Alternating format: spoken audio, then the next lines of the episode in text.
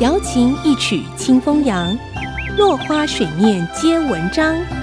刘炯朗校长邀您共享读书之乐。欢迎收听《落花水面皆文章》，我是刘炯朗。今天我们讲污染问题迫在眉睫。我们讲过，二氧化碳是一个人为因素。引起环境变迁的例子，另一个就是大气里臭氧层的耗损。大家都记得化学课本讲过，氧原子是 O，两个氧原子合成一个氧分子 O2，三个氧原子合成一个臭氧分子 O3，ozone。在大气层里头，因为紫外光的刺激。两个氧分子会分裂成一个氧原子 O 和一个臭氧分子 O3，但是反过来，一个氧原子和一个臭氧分子也会再合成成为两个氧分子。这个分裂合成过程的平衡就在大气上形成一个臭氧层。自从一九七零年开始，科学家发现。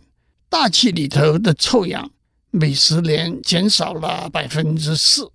大气中的臭氧层有吸收太阳光中紫外线的功能。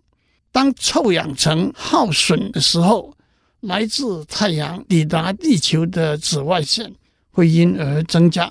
过量的紫外线会引起皮肤癌和其他相关的皮肤疾病。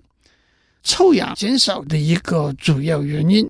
是大气里头氯 Cl 和溴 Br 的游离原子会引起一个臭氧分子和一个氧原子合成为两个氧分子，因此大气中的臭氧就减少了。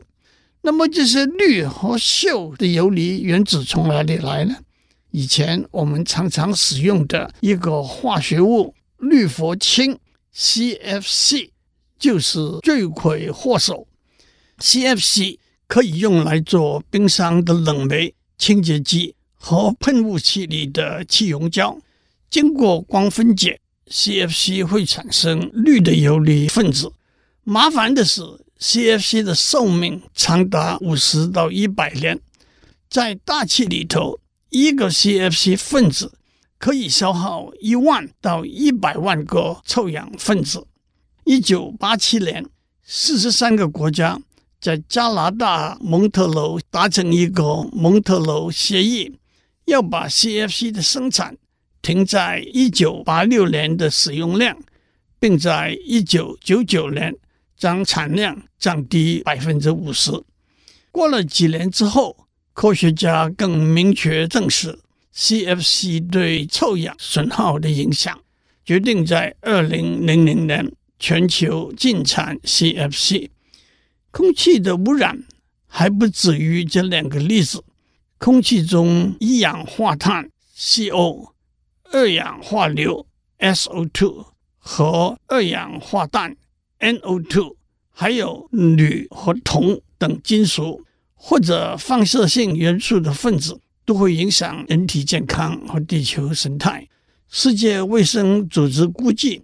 全世界每年有两百四十万人直接因为空气污染而死亡。空气污染也会导致树叶枯落，破坏森林的生态。许多国家都订定空气品质控管的法令，其中包括禁止在公共场所室内吸烟。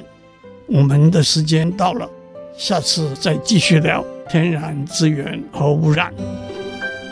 落花水面皆文章，联发科技真诚献上好礼，给每一颗跃动的智慧心灵。